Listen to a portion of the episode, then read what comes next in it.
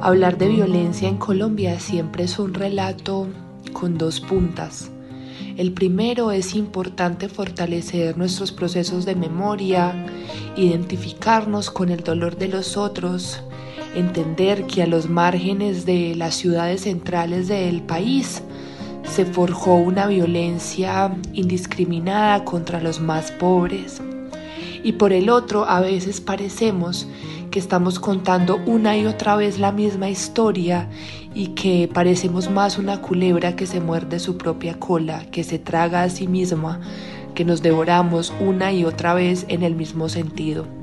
Sin embargo, Luis Izquierdo en Ana se baña en el río habla sobre una mujer que es todas las mujeres, una mujer que le da nombre a los muertos y que se nombra a sí misma no como una heroína, no, no lo digamos así, sino como una especie de guardiana, una especie de mujer que no debe decirle nada a nadie solo porque es mujer, que se debe decir todo a ella por esa misma razón. En este capítulo especial de literatura al margen hablamos sobre la esperanza sobre todo, sobre la ilusión, sobre la belleza también que habita el dolor. Yo soy Camila Willes y bienvenidos. Bienvenidos a otro episodio de Literatura al Margen en esta edición especial de la Feria Internacional del Libro de Bogotá.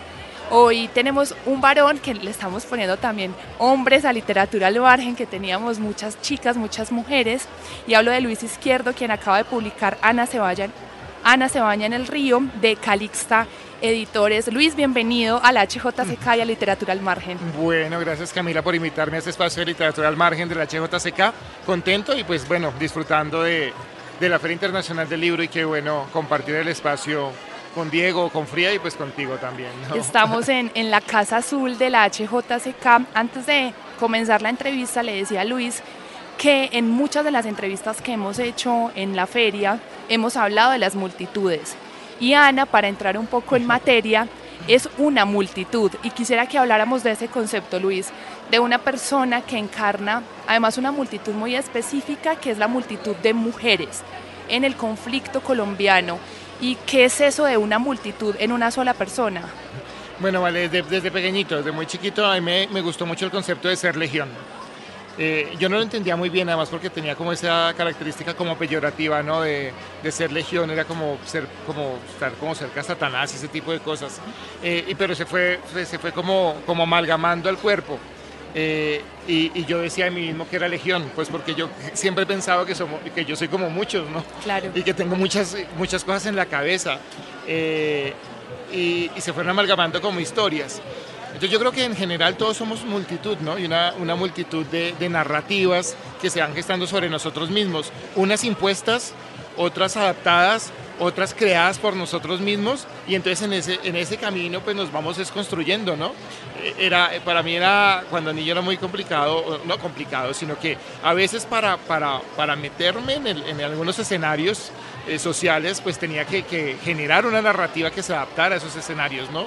Entonces generaba como personajes y ahí, digamos que ahí se fueron consolidando esa, esa, esa legión, por lo menos en las narrativas. Y después, cuando, cuando tengo la oportunidad de conocer tantas historias a lo largo y ancho del territorio colombiano, eh, y no solamente del, visitando, sino leyendo, eh, para mí uno, uno de los, de los de mi, de mi materia narrativa está en, en los documentos del, del Centro Nacional de Memoria Histórica, eh, todos estos relatos de, de las víctimas, eh, pues nada, eh, un poco lo que hago es tratar de encarnar y, y, lograr que, que, que, en una sola mujer pues estén muchas, ¿no? Habiten muchas, ¿no? Y que, y que, y que estén transitando por este cuerpo masculino, pues masculino porque lo dicen así, todo el discurso de género pues también es interesante, ¿no? Además, Luis, que siento yo que dentro de Ana es como si fuera un cuarto lleno de ecos, ¿no? Hay como una sensación de que todas estas historias, un poco como pasa con la memoria en Colombia, y es que son ecos de voces muy lejanas, pero que terminan encarnados en una persona, ¿no? Sí, Sí, ahí, ahí el, lo, lo, has leído muy bien, Cami, eso me gusta mucho, porque sí, vienen todos los, los, ecos y las voces de todos, como todos los muertos, ¿no? de, las, de las mujeres muertas, de las mujeres que la han acompañado y de los hombres que también han acompañado a Ana. Y un poco porque esa es la vida de nosotros, ¿no? Tenemos como esos ecos desoladores que a veces vienen de, de los territorios que a veces vienen a través del, de los documentos del Centro Nacional de Memoria Histórica, pero que también vienen de todas esas entrevistas o toda esa publicidad de los noticieros, ¿no? Todo ese comercio mediático del terror y del, y del y del desasosiego, ¿no? Que está ahí, todo eso están, todas esas voces están ahí. Entonces, claro, eh, un poco lo que yo quería era eso. ¿Y por qué? Porque eso termina siendo parte de mi propio cuerpo y cuando empiezan a ser parte de mi propio cuerpo, lo que terminan es enfermando. Claro. Porque creo que hemos enfermado el colectivo, ¿sí? El colectivo es el que está enfermo. Y entonces, eh, pues contando una cosita que hay por ahí, no sé si lo, si lo, preguntas más adelante, pero hay una, una fundación de víctimas dentro de la historia y esa fundación de víctimas termina siendo un lugar donde vive el agresor, ¿no? Aprovechándose de las víctimas hay un, un agresor eh, basado en hechos reales, terriblemente además, pero entonces lo que se rompe ahí es la posibilidad de cohesionarnos como comunidad. Y cuando, nos, cuando perdemos esa confianza, cuando perdemos la posibilidad de entendernos con el otro, pues ahí se rompe todo, ¿no? Entonces era un poco eso, ¿no? De, sentir un poco la, la barbarie en, el cuerpo, pero para canalizar y, poder superar los escenarios de dolor. Luis, porque lo que siento yo es que sí, digamos, en los procesos de memoria todo es válido porque intentamos entender un país profundamente distanciado entre sí, pero hubo una sobreestimulación, es decir, hubo una sobreestimulación tanto de relatos de víctimas como de relatos de victimarios. Y lo que hace la novela, si siento, ya vamos a hablar del río, además, que es para mí importantísimo el tema natural en toda la, en toda la literatura. Además, es muy, o sea, ¿cómo le decimos? Como que es interesante que la naturaleza, ahorita vamos a hablar de eso profundamente, pero quiero hacer este tópico, en la literatura latinoamericana cada vez es un personaje más importante. Es decir, ya nos interesa es como la montaña, los Andes, el río. No es el río, sino un personaje más dentro de nuestra literatura y ahorita lo hablaremos.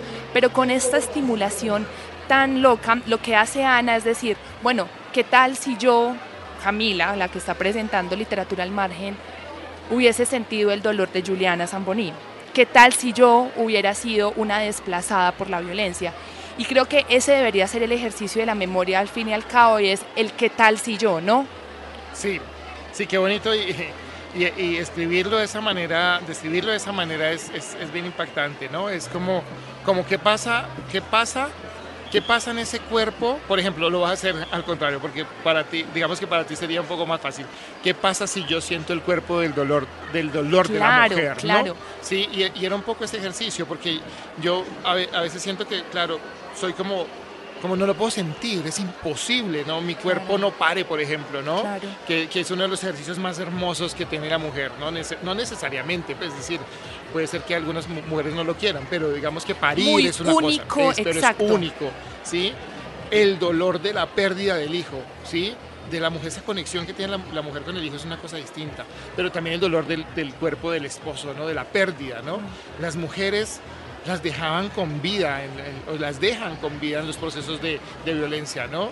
Eh, es, eh, eh, eso desgarrador y atroz y bárbaro que tiene la guerra es del, del, del, enemigo inseminar de alguna manera a, a, tu, a tu enemigo dentro de tu cuerpo, que es una de las cosas más aberrantes que yo digo, ese dolor no es posible comprenderlo. Entonces un poco, un poco Ana para mí era eso, era como tratar de entender esa violencia, todos esos relatos que yo había escuchado o que había leído, tratar de, concentrarlos allí, ¿no? Y, llegar a ese qué pasaría si, si, fuera, si fuera yo, ¿no? Ana tiene, digamos que en la poesía es muy común decirlo, pero Ana tiene esta posibilidad de estirar el lenguaje, es decir, como que sirve como un personaje en el que si bien vos no puedes sentir lo que significa un cólico menstrual, por ejemplo, sí tiene la capacidad de estirar la experiencia y ponernos, decir, el, el que si fuera. Y en el que si fuera empieza, empezamos a hablar de lo natural, Luis, y es Los ríos de Colombia han sido cementerios que atraviesan el país como venas de sangre, si lo pudiéramos llamar de alguna forma metafórica.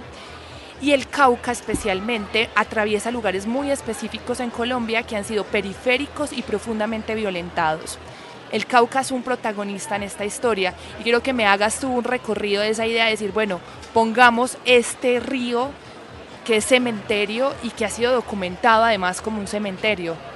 Claro, yo, yo creo que hay, una, hay, una, hay una visión bien interesante de, de, lo que es el río. Tenemos además una jurisprudencia que lo ha elevado a sujeto de derecho, ¿no? que es una maravilla. ¿no? Es decir, es, es como, como no nos creamos tanto que, que toda la naturaleza hace parte también, es decir, hace parte de toda esta realidad. Y resulta que, claro, le mandamos, le, han enviado los ríos, pero en, Puerto Berrío y en, y, en, Marsella particularmente, el mismo río devolvía los cadáveres, ¿no? Los metía, los, los iba como devolviendo, ¿no? Y entonces, era, ¿qué era lo que, lo que hace, lo, que empezaron a hacer los, los habitantes de esos pueblos? Fue como empezar a, adoptar esos cuerpos que, que, devolvía el río, ¿no? Nombrarlos, ¿sí? Eh, eh, hacerse, hacerse familia de, de ellos, ¿no? Y, yo creo que eso nos hace falta un poco, no ser familia de nuestros propios muertos, ¿no? Que, es, que ahí, ahí de pronto también somos legión, ¿no? Es decir, como, como somos legión en todos, como, como ese, ese poema de John Donne que abre eh, por quien duran las campanas es muy vigente, ¿no? Si alguien, si falta un pequeño, una sola persona que falte, ya todo el colectivo ha sido dañado, ¿no? Ahí está. Y el río es el tránsito, ¿no? o sea, ese río que nos permitió la vida, que permitió la incursión y el, y el, y el transporte de los víveres, el transporte inclusive de los, de los, de los españoles o de los mismos indígenas, después fue convertido en ese, en ese, en ese campo cementerio. Entonces, ahí está como una como una metáfora de la vida y de la muerte, ¿no? De la inhalación y de la exhalación. Es un, es un, río que inhala y te mete toda la vida, pero también que, que, hace, que genera la exhalación y entonces en la metáfora de la muerte, y creo que, es importante también allí, en la, en la metáfora de la muerte es donde tenemos que tener el poder, ¿sí? Porque somos una sociedad que ha vivido la muerte, pero como ha vivido la muerte de una manera tan poderosa, ya no hay nada que la pueda eliminar. Es decir, somos, somos una sociedad muy poderosa, ¿sí? En términos de que ha vivido la muerte, pero tenemos que construir a partir de ella y amar la vida en, en, eso, ¿no? Es, eso es lo importante.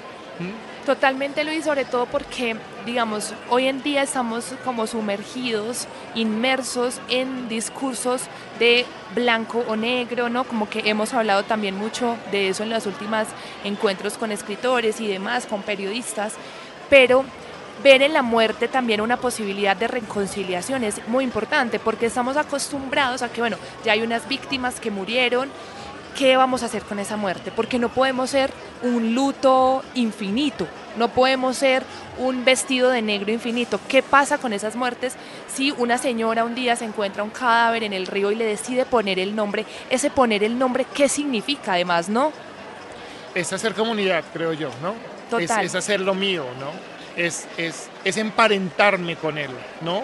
Venga de donde venga, ¿no? Es simplemente me emparento con él devolverle su humanidad, la cual había sido arrebatada un poco, ¿no? Cuando son botados como si fueran basura o, quebrados, ¿no? Sus cuerpos, ¿no? Es, volverme a emparentar con ellos, volver a entender que somos humanos y que somos parte de, un todo. Yo creo que ahí hay un relato muy bonito de lo que de lo que María Inés eh, hace, hace, bueno, hacía ya en, en, Marsella, que son los personajes, que es como el correlato que hay allí, ¿no?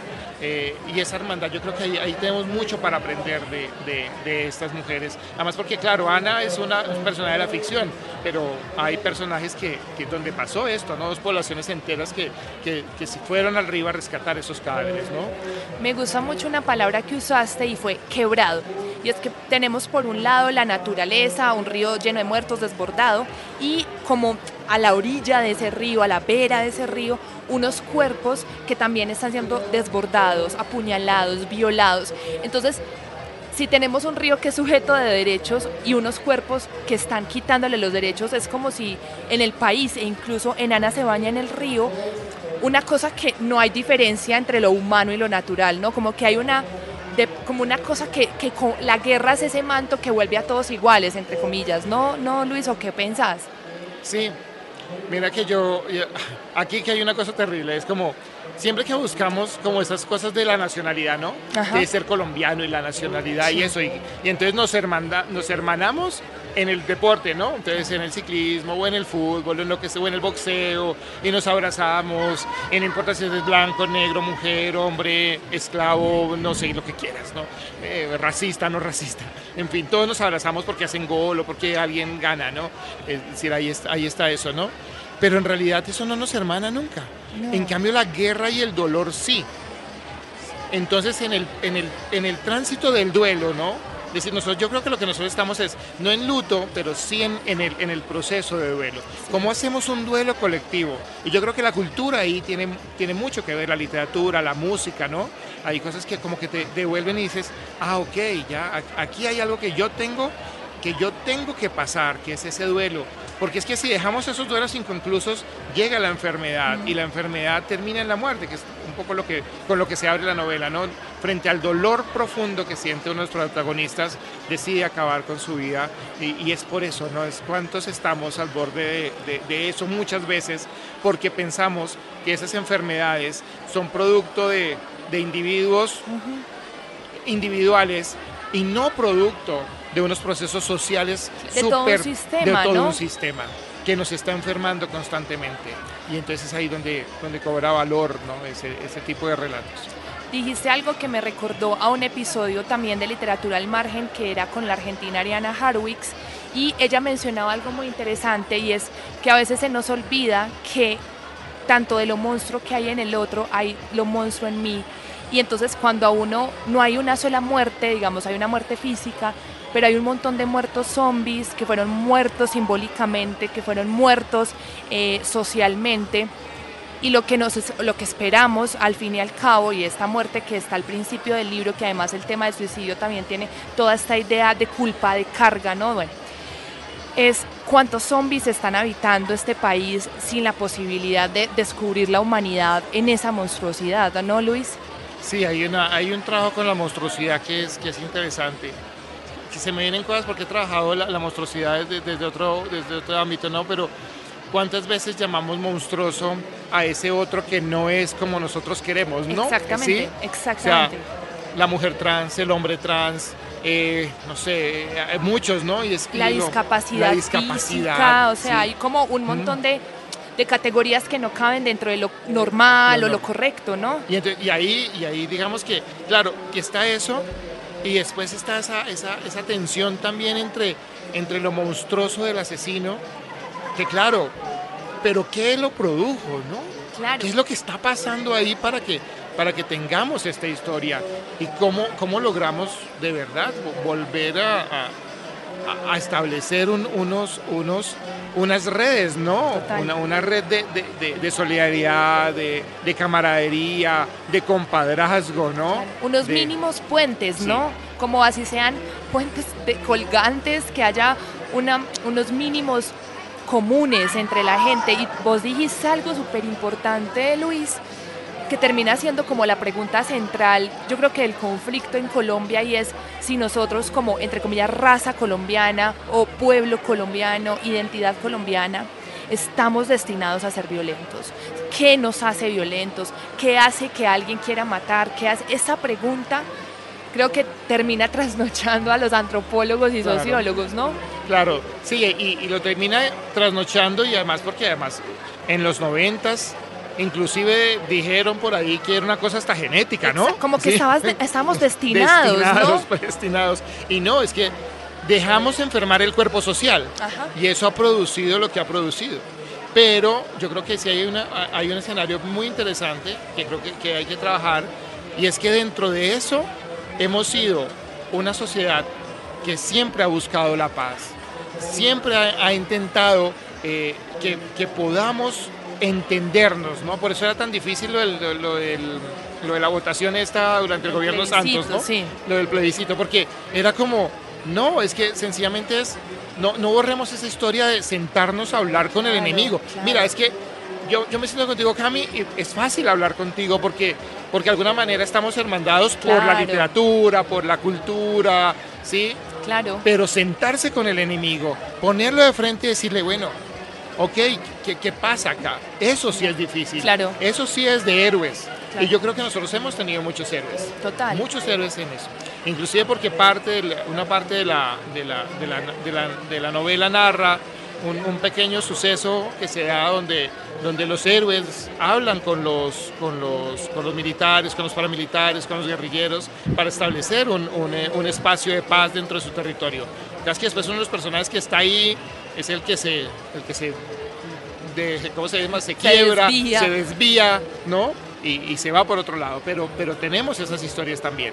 Claro, y una cosa que hemos eh, como que pensado también, hay que pensarlo desde el periodismo también, pero creo que desde la literatura, Luis, es no tener miedo a narrar al monstruo, ¿me entendés? No tener miedo a que el victimario sea protagonista, a que, bueno, que cómo narra la ficción al malo, entre comillas, porque, claro, un ejemplo, esto es para editar, un ejemplo eh, es la historia nazi, ¿no? Digamos que en la Segunda Guerra Mundial las víctimas fueron las que contaron la historia, los que perdieron fueron los que contaron la historia, si hablamos de los judíos. Pero generalmente la historia es narrada por quien gana. En un conflicto como Colombia, el colombiano nadie ganó, nadie, nadie si pensamos que por supuesto las FARC tienen culpa, el Estado tiene culpa, los paramilitares tienen culpa, los medios de comunicación, la sociedad civil tiene culpa, entonces la literatura podría preguntarse por qué no hayan culpas en la narración, debería haber un espacio, bueno, narremos cosas que nos van a servir más o menos como una cartografía íntima de la tristeza, del duelo, de la intimidad, ¿no? Sí, sí, yo creo que, que hay, han, existido algunos, algunos, algunos, eh, ¿cómo se dice eso? Ejemplos, o bueno, que lo, han hecho, casos lo han hecho, ¿no? Por ejemplo, Labio de Liebre, ¿no? Es decir, el Labio de Liebre, este personaje antagónico del paramilitar, ¿no? Al cual los, los fantasmas lo agobian de, en, su casa por allá en, en, Europa, ¿no? Donde está con un grillete de, altísima seguridad, ¿no? Y, y, uno ve ese contraste del, del no entender ni siquiera qué es lo que le están reclamando, ¿no? Claro. ¿Sí? Oye, simplemente eh, eh, es una. Es, mi nombre, ¿no? Yo no me acuerdo su nombre. O sea, porque claro, ¿no? Reconóceme. sí, reconóceme, ¿no?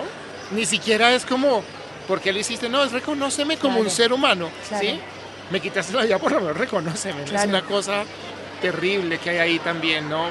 Yo no sé, yo, yo creo, yo, aunque es doloroso, yo soy muy positivo en que podamos llegar a, establecer vínculos mejores. Eh, estamos pasando por procesos muy difíciles, pero yo creo que cuando la cosa se pone más difícil es porque vamos a salir al otro lado. Eh, y entonces espero que eso sea así, ¿no? Sí. Eh, porque hemos trabajado mucho, hemos trabajado mucho por la paz, hemos trabajado mucho por generar espacios distintos, espacios de diversidad, por ejemplo. Ahora, es difícil, ¿no? Porque frente a pareciera más libertad y más diversidad, pareciera que aparecieran esos, estos personajes que quieren como coartarlo todo, normalizarlo todo, ¿no?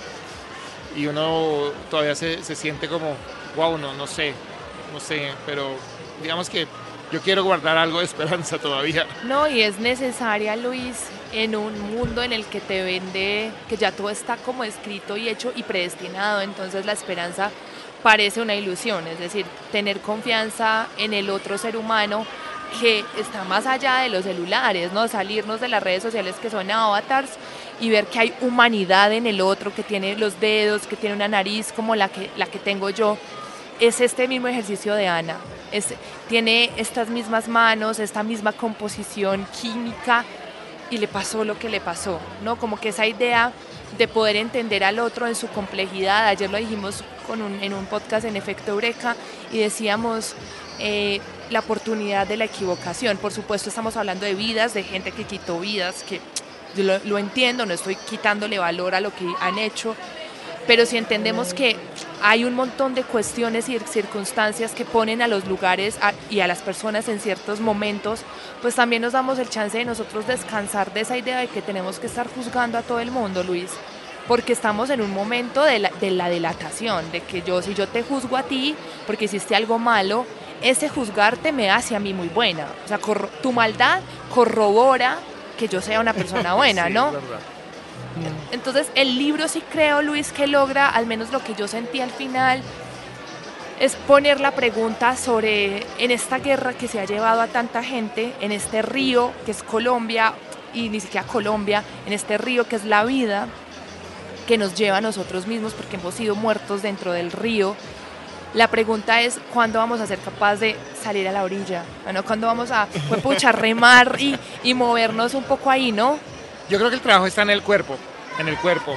Yo creo que ser, ahora que lo decías Camila, es verdad, es decir, lo que, lo que está haciendo la sociedad del capital, y ya esto ya es general, ni siquiera es colombiano, es sacarnos del cuerpo, ¿no? que son avatares, son estar en el TikTok con el dedo para arriba, para arriba, para arriba, o me gusta, me gusta para arriba, no me gusta para abajo en estas cosas de, de hacer clic con parejas es volver al cuerpo, es sentir nuestro propio cuerpo, sentir el cuerpo del otro. Mira que la pandemia nos dejó sobre eso, ¿no? Claro. Sí, era como, oye, es decir, aparte de que hemos sentido esta violencia, la pandemia nos dijo, el enemigo puede estar a tu lado.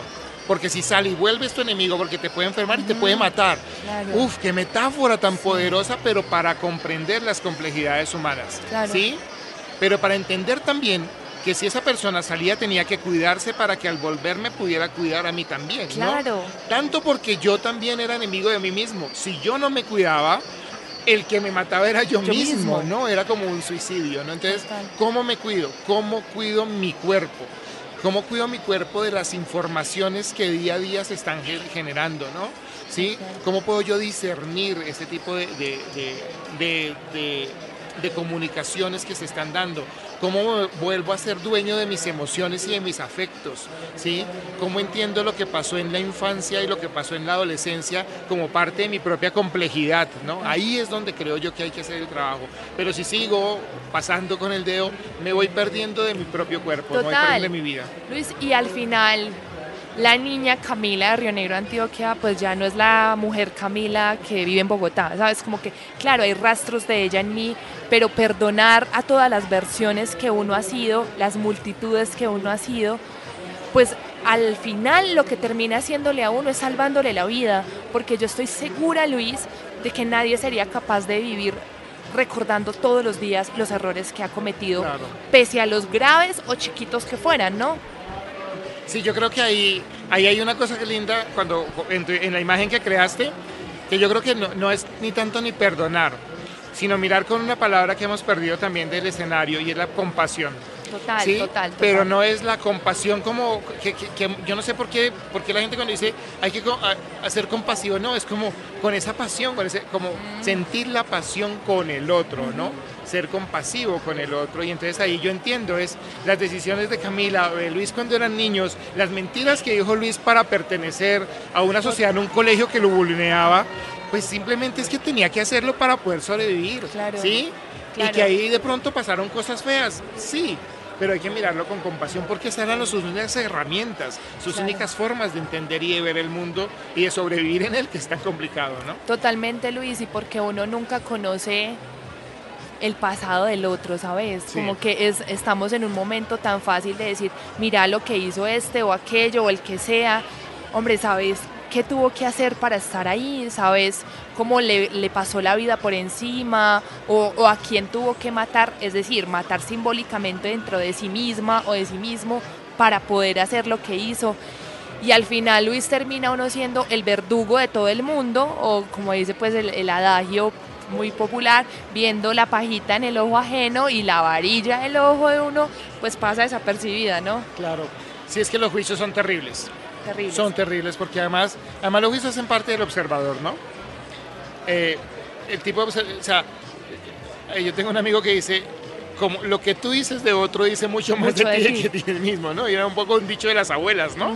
Sí, desde eso está diciendo son cosas tuyas, no del otro. Total. y, es, y, es, y es un poco eso, ¿no? Como, como vemos el mundo, como cuál es ese ojo y ese filtro con el que lo vemos. Y ahí, ahí hay cosas para aprender, ¿no? Y, y bueno, creo que por ahí vamos. Sí.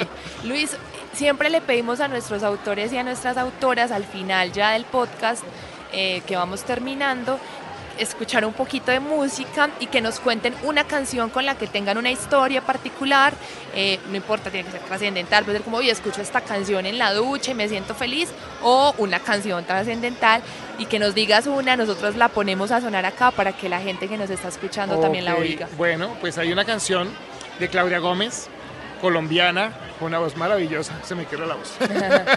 se llama Soltarlo. Sí, porque yo creo que a, veces también es eso, es soltarlo, dejarlo ir, ¿no? Hay, hay algunos dolores que hay que soltar y hay que dejar ir. Ahora, para soltar el dolor, hay que abrazar al dolor. Atravesarlo. Nunca, yo siempre he tenido esta reflexión y es que el dolor nunca se pasa por encima. El dolor siempre hay que atravesarlo, sí. o no? Atravesarlo, abrazarlo y, y enmarnarse con él. O sea, ese dolor que vimos, este dolor que ha vivido Colombia pues teníamos que vivirlo si nos hizo fuertes y hay también que agradecer eso, ¿no? Eh, yo creo que vivir en agradecimiento es mucho mejor que vivir en el, en el odio continuo que, que, a veces nos quieren como imponer. No hay que agradecer, ¿no? Yo he tenido muchas historias, ¿no? Niño de 8 años en apartado pidiendo perdón a, los, a los que le han acabado con su familia. Eso me marcó mi vida en un momento determinado. Yo decía, qué capacidad. O sea, él lo, único que, no, que quería era que eso no se olvidara repetir nunca. Claro. ¿Sí? Eso a veces lo perdemos, ¿no? ese poder del niño, ¿no? De decir, sí. Sí, sigamos. No lo hagan más. No lo hagan más. Vamos a escuchar soltarlo entonces.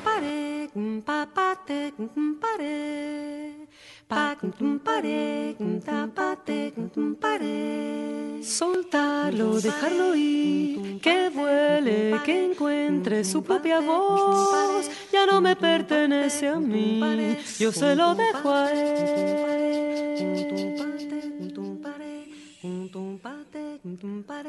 Soltarlo al aire, dejar salir del pecho este sentimiento que me murió. Yo ya vi mi sol nacer y hoy vuelve a amanecer.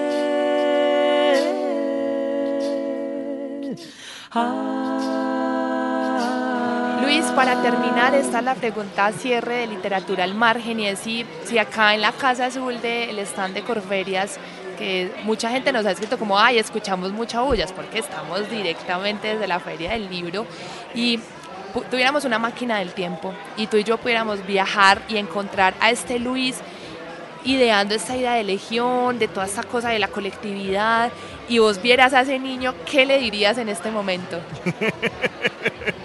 Ay, Dios, ese tipo de ejercicios los hago yo, los hago yo. Eh,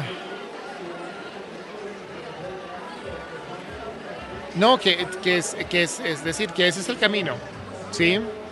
El, claro, lo, lo, primero, o sea, lo primero que me decían a mí era, ¿y de verdad quieres ser escritor? Se va a morir de hambre. y seguramente sí, pero, pero voy a ser inmensamente feliz y creo que, que con, con, la, con, la, carrera en la escritura he sido inmensamente feliz y, me hace muy feliz escribir. Yo le diría al niño que no, que, que, eh, que la felicidad está ahí, en, en hacer eso, eso que nos motiva y que, que, uno como que vibra en un momento determinado, ahí está, ¿no? ahí, ahí, ahí está, está el poder y, la fuerza. Y, creo que construimos un, creo que logramos construir un mundo mucho más bonito, le, puedo decir a, a, Luis que está jugando con, con Diana, al papá y a la mamá en una casa a los nueve años. Luis, muchísimas gracias por estar en Literatura en Margen y en la HJCK. vale, no, gracias a ti, Cami. Muy rico, muy buena la entrevista. Muchas gracias a todas las personas que se conectan con Literatura al Margen, con especiales, con archivo HJCK. Recuerden que esta es una edición especial directamente desde la Feria Internacional del Libro de Bogotá. Nos pueden seguir en todas las redes sociales como arroba la HJCK y escucharnos en www.hjck.com o en su plataforma de streaming favorita. Yo soy Camila Willes y nos escuchamos en otro episodio.